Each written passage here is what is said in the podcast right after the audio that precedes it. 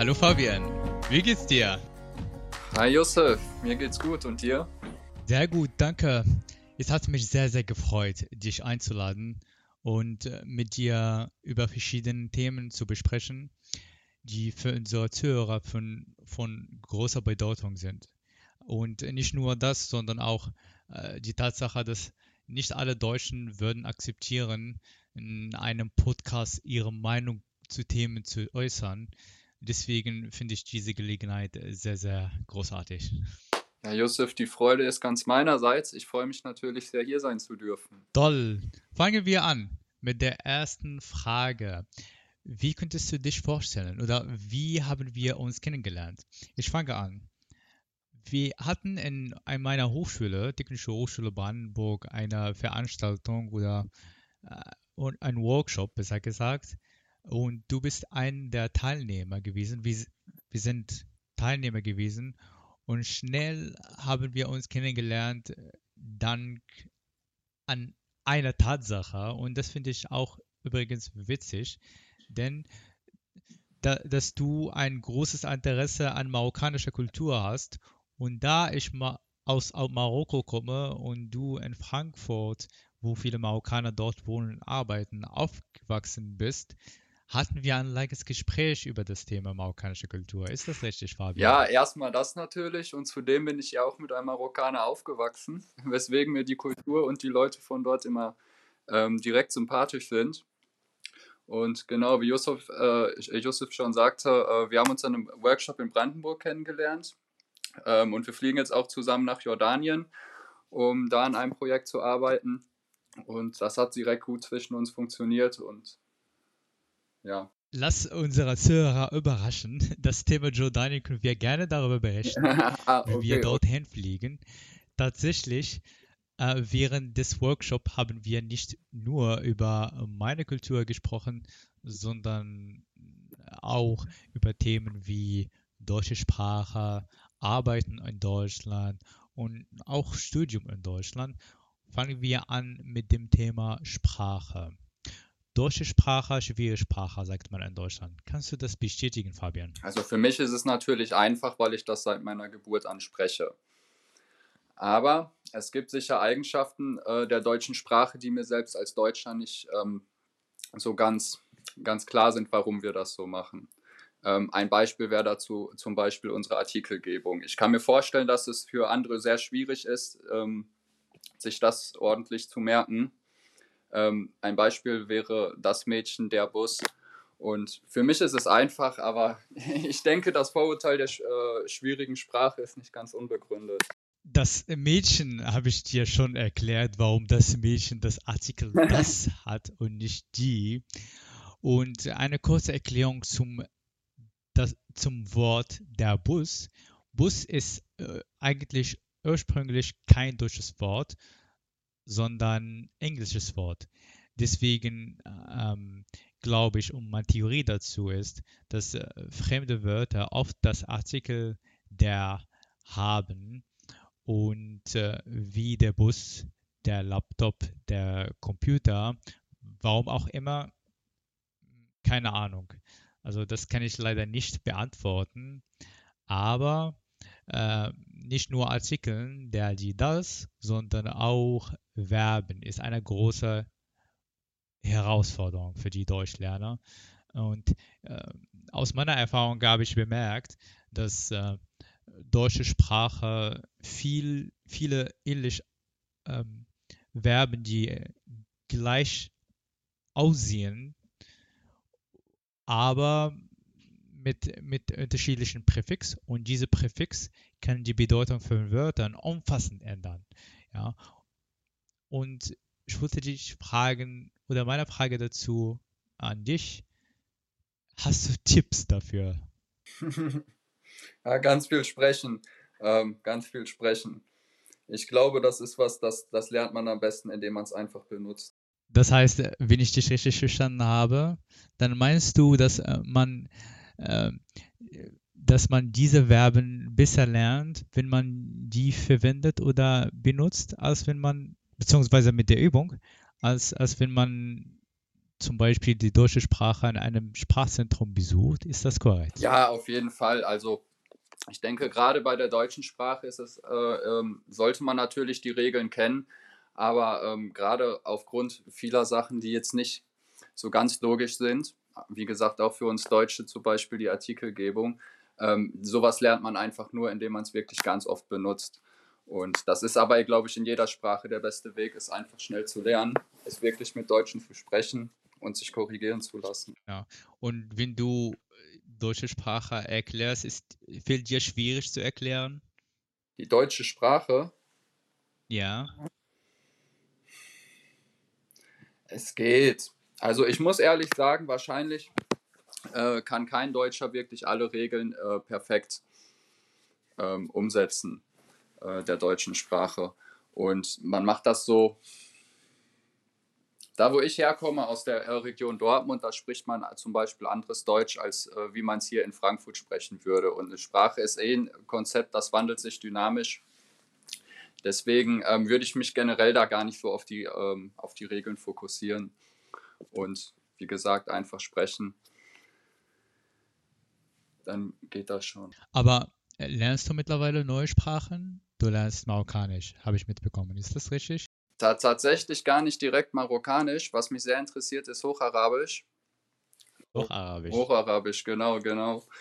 Und ähm, das lerne ich, allerdings bin ich da noch sehr am Anfang.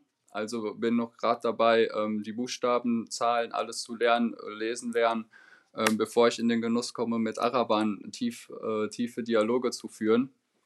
Aber auch da denke ich, ähm, der einzige Weg, das wirklich hinzubekommen, äh, ist dann auch in ein arabisches Land zu gehen und zu ähm, schauen, in welchem Kontext benutzen die Menschen dort welche Wörter. Und so sollte man das auch im Deutschen machen. Das heißt, du lernst gerade arabische Sprache, damit du mit anderen Leuten, die aus arabischen Regionen kommen, kommunizieren kannst. Ist das richtig? Das heißt, nicht nur Marokkaner, sondern alle Arabern. Genau, genau, genau. Also Arabisch ist natürlich eine Sprache und äh, ein Kommunikationsmedium. Ähm, für mich, weshalb ähm, ich natürlich nicht drum herum komme, äh, Arabisch zu lernen, wenn ich mich in der arabischen Welt ernsthaft fortbewegen möchte. Und andererseits ist es natürlich aber auch von der ganzen Sprache und so eine, eine sehr schöne Sprache. Ich finde, sie, sie klingt sehr, äh, sehr gut und die Schrift gefällt mir sehr gut. Aber primär natürlich, um sie zu sprechen. Sehr nice. Ähm, eine, eine Frage fällt mir gerade ein. Die Aussprache. Wenn ich die deutsche, wenn ich Deutsch spreche, ist für dich Aussprache für deutsche Sprache wichtig. Ja, weil es gibt Leute aus Marokko, die halten Aussprache für sehr, sehr wichtig und ist für sie ein Hindernis, damit die deutsche Sprache lernen können. Was hattest du davon? Was hast du von, von Aussprache? Ja, also man sollte den anderen schon verstehen können und ein klares Deutsch ist natürlich immer von Vorteil. Aber wie ich ja schon sagte, da wo ich ursprünglich herkomme, aus der Region äh, Dortmund, da zieht man auch gerne Wörter zusammen, wie aus Hör mal wird dann einfach Hör Ähm, und dadurch ergibt, also dadurch wird die Aussprache natürlich äh, äh, der gesamten deutschen Sprache natürlich eh relativ, relativ schwammig. Und der eine spricht es dann so aus, der andere spricht so aus. Und solange man den anderen gut versteht, finde ich, ist das in Ordnung. Ähm, der, wie man es genau. ausspricht, genau. Ich sag mal, wenn man natürlich äh, mit einem anderen kommuniziert, das was, ähm, das, was gesagt wurde, ist natürlich auch nur ein Teil der, der Nachricht, die ich dem anderen überbringe. Ein großer Teil ist natürlich auch davon abhängig, wie betone ich einen Satz. Und da sind Sachen wie Aussprache natürlich schon sehr wichtig. Ähm, damit man damit ähm, auch richtig umgehen kann und dem anderen auch die richtige ähm, Möglichkeit äh, oder die richtige Nachricht vermittelt. Ich denke, ein gutes Beispiel dafür ist ja der Unterschied, wie wir beide sprechen. Wir beide sprechen die äh, Sätze korrekt, aber ich betone sie anders. Aber wir kommunizieren ja äh, makellos miteinander. Ich verstehe alles, was du sagst, du verstehst alles, was ich sage. So, wärst du jetzt in einer politischen Rede, da würde man ja mit mehr Techniken arbeiten, ähm, etwas zu betonen oder teilweise mit Mehrdeutigkeiten oder anderen rhetorischen Mitteln. Und ähm, da holt man natürlich viel aus einer ähm, sehr korrekten Aussprache heraus. Weil, wie gesagt, die deutsche Sprache ist ja, man sagt immer, es ist die Sprache der Dichter und Denker. Und einerseits haben wir natürlich, können wir auf der Sachebene das äh, übertragen, was wir, ähm, was der Satzbau quasi hergibt, also was, was wir ähm, mit, mit den Wörtern transportieren wollen als Nachricht. Andererseits, und da finde ich, ist die deutsche Sprache ähm, auch durchaus performant, ähm, können wir natürlich durch die Art, wie wir Sätze bauen und damit dann auch noch, ähm, wie wir sie betonen, natürlich eine viel tiefer gehende Nachricht transportieren. Und das sind natürlich äh, Techniken einer Sprache, die, ähm, ich sag mal, auf einem höheren Level angesiedelt sind. Und da ist es natürlich schon ähm, sehr wichtig, die Wörter ganz korrekt auszusprechen. Ein neues Trend oder ein neues Thema, das in Deutschland, nicht in Deutschland, in Marokko zumindest äh, oft diskutiert wird, ist die Tatsache oder die Möglichkeit, dass man nach Deutschland oder in Deutschland eine Ausbildung macht. Und viele Leute in Marokko haben eine Vorstellung äh, oder eine positive Vorstellung zur Ausbildung hier in Deutschland und ich möchte hiermit dich fragen, was ist deine Vorstellung zu, zu Ausbildung? Was hältst du für besser? Hältst du viel von der Ausbildung oder findest du das Studium besser als Ausbildung?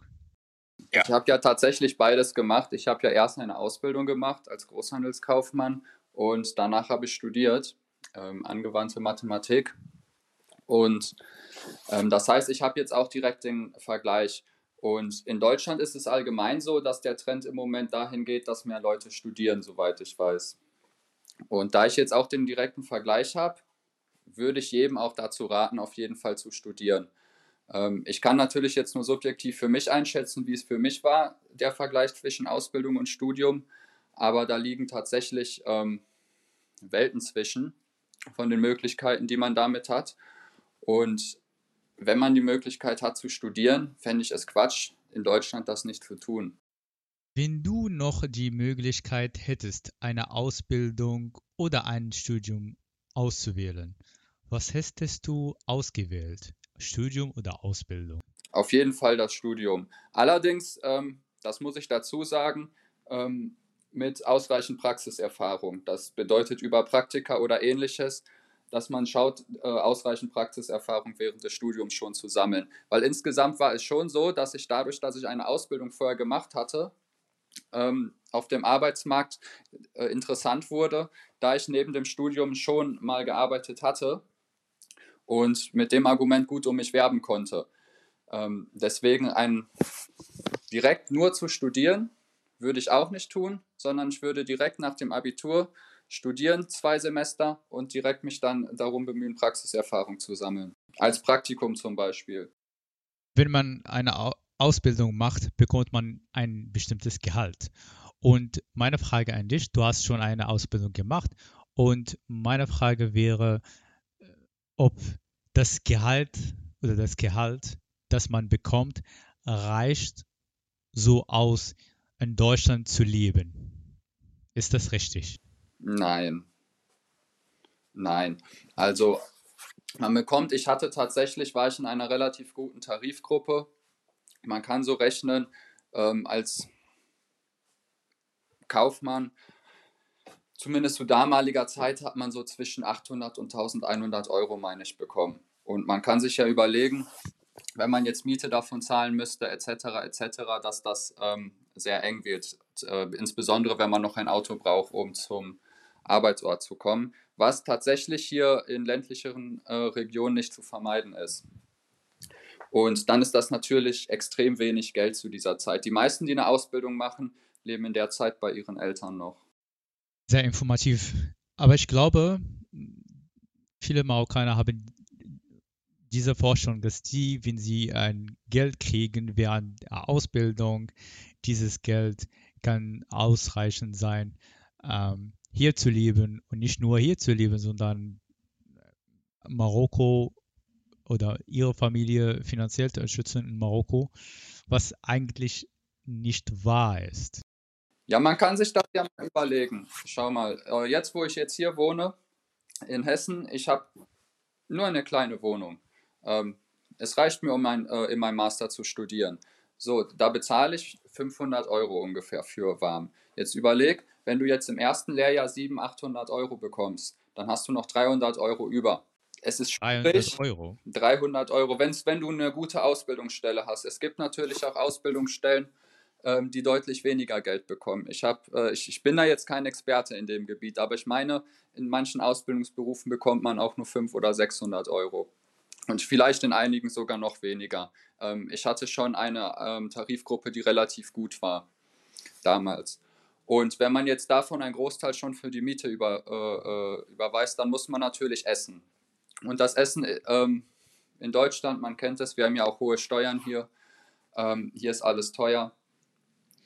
Man muss bestimmt für 160 bis 200 Euro essen im Monat, wenn man sehr sparsam ist. Was will man dann noch überhaben? Wenn man Auto hat, passt die Rechnung schon gar nicht mehr. Also wenn man wirklich vorhat, ein Leben von einem Ausbildungsgehalt zu führen, dann muss ich enttäuschen, das ist ähm, nicht möglich. Nicht möglich, hast du gesagt. Nein, nein. Also da würde ich auf gar keinen Fall zu raten. Es ist natürlich, kann man sich ein ganz kleines, minimales Leben aufbauen aber man wird kein Geld über haben und man braucht eine sehr gute Ausbildungsstelle wie in einer Versicherung oder in einer Bank, damit da irgendwie was von überbleibt. Ähm, nach der Ausbildung hingegen sieht das natürlich anders aus. Und was ist denn, wenn man äh, eine Ausbildung als Informatiker macht? Kriegt man schon ein gutes Gehalt während der Ausbildung als Informatiker? Ähm, tatsächlich sind Ausbildungen als Informatiker sind sehr gut. Ähm, weil man bekommt äh, relativ gutes Geld für eine Ausbildung. Und Informatiker sind auch ähm, sehr gefragt in den Unternehmen. Das bedeutet, die müssen sich äh, selten Sorgen dafür äh, um Arbeit machen. Die bekommen einfache Jobs und in der Regel auch relativ gute Gehälter. Und das spiegelt sich auch schon im Ausbildungsgehalt wieder. Ich weiß nicht genau, was die verdienen, aber ähm, es ist zumindest in der oberen Region der Ausbildungsgehälter. Eine Frage, die ich hätte auch dazu, sollte man Vorkenntnisse über Informatik, wenn man äh, sich bewerben möchte für eine Stelle als Auszubildender im Informatikbereich?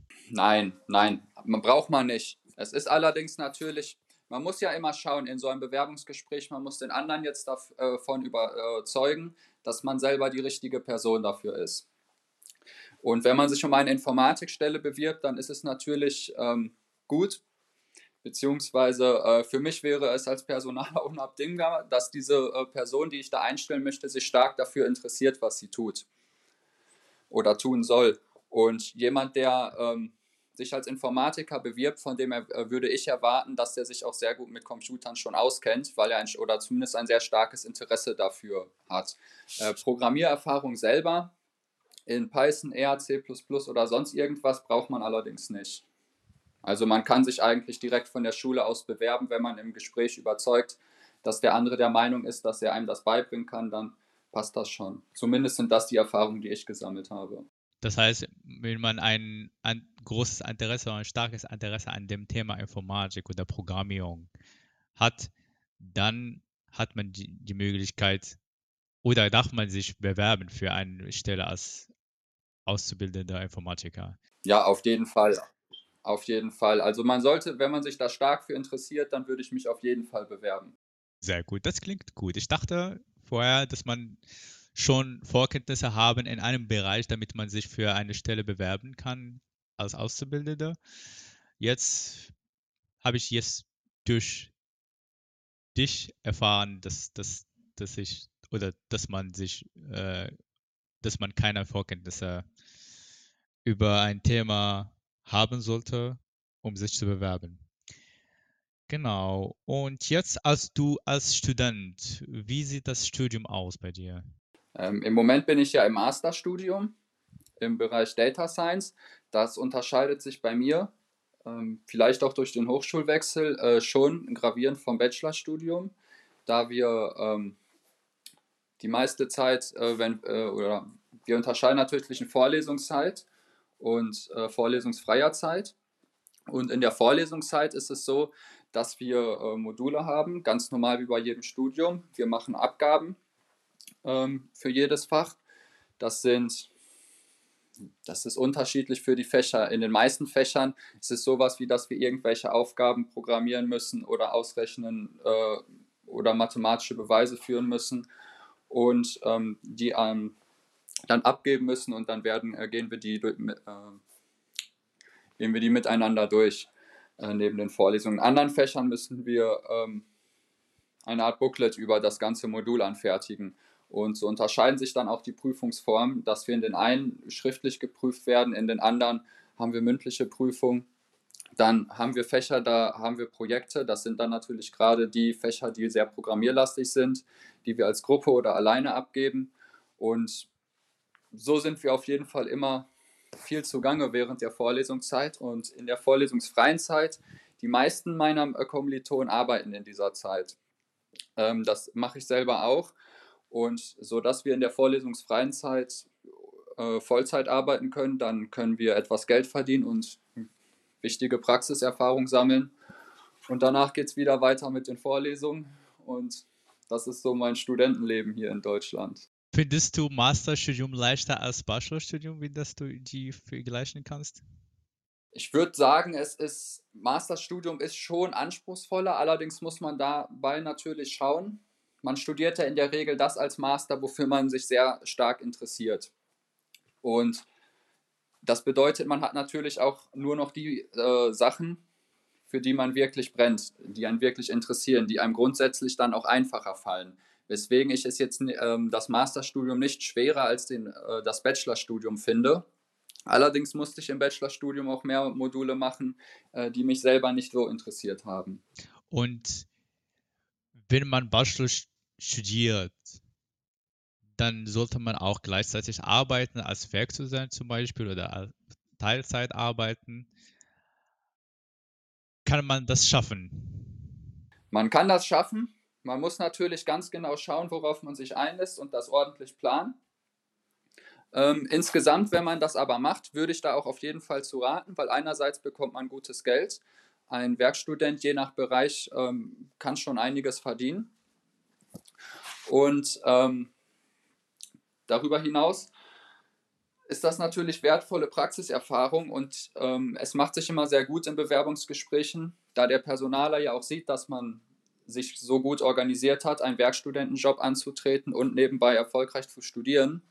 Das bedeutet, wenn man das irgendwie hinbekommt, würde ich das auf jeden Fall machen. Aber, wie bereits erwähnt, man muss sich das natürlich gut überlegen. Man muss ähm, gut planen können, wie man das macht mit den Modulen. Man wird Prüfungsphasen haben, in denen man wenig arbeiten kann. Äh, das muss man alles ordentlich planen. Äh, das kann aber gut gelingen und die meisten, die ich kenne, äh, machen das auch so.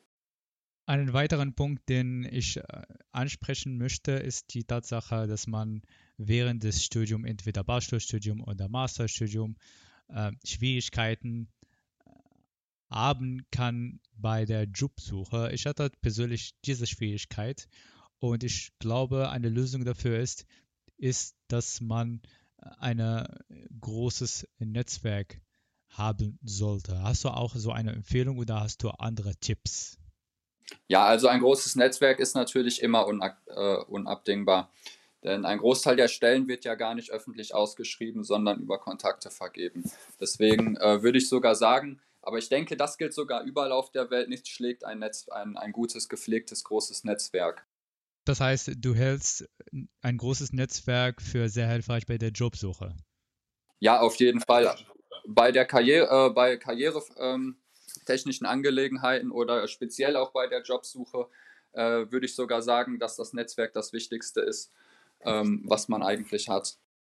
Ein weiteres Problem, das man während der Bewerbung oder bei Bewerbungen äh, haben kann, ist die Tatsache, dass man viele Absagen bekommen kann. Was hättest du Absage? Hättest du die für nicht qualifiziert zu dieser Stelle oder wie reagiert man richtig, wenn man eine Absage bekommt? Ich würde eine Absage niemals äh, als zu negativ bewerten. Ähm, es hängt natürlich ganz im individuellen immer, Fall davon ab, wieso man jetzt an, abgesagt wurde. Aber es, ähm, ich finde es immer gut, wenn man sich dann äh, in dem Unternehmen anruft und dann auch einfach fragt, wieso man abgesagt wurde. Und wenn man äh, nett ist zu Leuten, dann bekommt man in der Regel auch immer Nettigkeit zurück. Und ähm, die Firmen sind in der Regel so professionell, die sagen einem auch ganz objektiv, wieso das nicht gepasst hat, ob ein anderer Bewerb äh, geeigneter wäre oder ob man von den Qualifikationen her nicht gepasst hat. Und ich halte äh, es für ganz, ganz wichtig, äh, vor allem beim Thema Jobeinstieg und Karriere, dass man sehr viel kommuniziert mit den Unternehmen, auch wenn es nicht geklappt hat. Vielleicht ist es ja so, die haben einen jetzt abgesagt, aber grundsätzlich ähm, ergibt sich in der Zukunft irgendeine Situation, äh, wo man in, äh, mit seinen Fähigkeiten doch interessant wäre. Deswegen ist es ganz, ganz wichtig, dann mit dem Unternehmen trotzdem in Kontakt zu bleiben. Äh, so sehe ich das. Und ich denke, das ist auch die beste Möglichkeit, um hier vorwärts zu kommen. Du hast gerade eben einen tollen Punkt angesprochen und das heißt Kommunikation. Kommunikation, man sollte gut kommunizieren mit dem Unternehmen, wobei sich äh, äh, für die Stelle beworben hat. Kommunikation und Sprache für mich ist zwei unterschiedliche Sachen. Kommunikation ist sehr wichtig. Man kann gut kommunizieren, wenn man schon die richtigen Fragen stellt zum Beispiel, wenn man äh, korrekt reagieren auf sowohl angenehme Situationen als auch unangenehme Situationen und darum geht es Kommunikation. Es geht nicht um immer um Sprache. Man, es ist gut, dass man die, die Sprache gut beherrscht, allerdings Kommunikation ist ein anderes Thema. Und deswegen zum Beispiel da, bei der Absage, man muss nicht so reagieren, dass man die E-Mail von Absage ignorieren, sondern das Unternehmen nachfragen, warum habe ich eine Absage bekommen. Bitte umgründen. Ja, ich würde mich an dieser Stelle auch fragen, wenn ich ja jemanden für mein Unternehmen suche, dann will ich natürlich auch jemanden haben, der dafür besonders geeignet ist. Und das ist in erster Linie ja jemand, der da unbedingt genau das machen will. Und wenn ich jetzt jemandem eine Absage schicke und das war's, das war das, das ist das Ende des ganzen Kontaktes. Wie sehr wollte der dann eigentlich für mich arbeiten? So, und ich denke, mich persönlich würde es sehr beeindrucken, auf jeden Fall, wenn die Leute dann dranbleiben dann hätte ich die auf jeden Fall im Hinterkopf und würde den bei der nächsten Möglichkeit ähm, dann vielleicht auch auf sie zukommen. Ich weiß nicht, wie da die äh, Personaler in deutschen Unternehmen äh, ticken. Das ist nur meine persönliche Einschätzung jetzt dazu. Und ja, wie gesagt, Kommunikation und Netzwerk ist alles. Deswegen würde ich jede Möglichkeit nutzen, auch wenn es äh, etwas ist, was im ersten Moment vielleicht negativ erscheint, äh, wie eine Absage, äh, mit äh, Unternehmen in Kontakt zu treten zu treten und mit denen zu kommunizieren. Und vielleicht kennt die ja wen anders. Das ist ja auch immer der Punkt bei einem Netzwerk. Und das würde ich auf jeden Fall als ungeschlagene Nummer eins als Tipp geben, ist jede Möglichkeit zu nutzen, zu kommunizieren mit Unternehmen, mit ähm, Mitbewerbern, mit äh, Leuten, die schon in der Branche sind. Und dann hat man hier schon sehr gute Möglichkeiten. Die Zeit leider vergeht sehr schnell wie im Flug. Wir sind über 20 Minuten. Ähm, deswegen halte ich das für genug für heute, für dieses Podcast. Es hat mich sehr, sehr gefreut, dass du, Fabian, an diesem Podcast teilgenommen hast, meine Einladung angenommen hast. Ähm, vielen Dank. Es hat mich sehr, sehr gefreut und es hat sehr, sehr Spaß gemacht.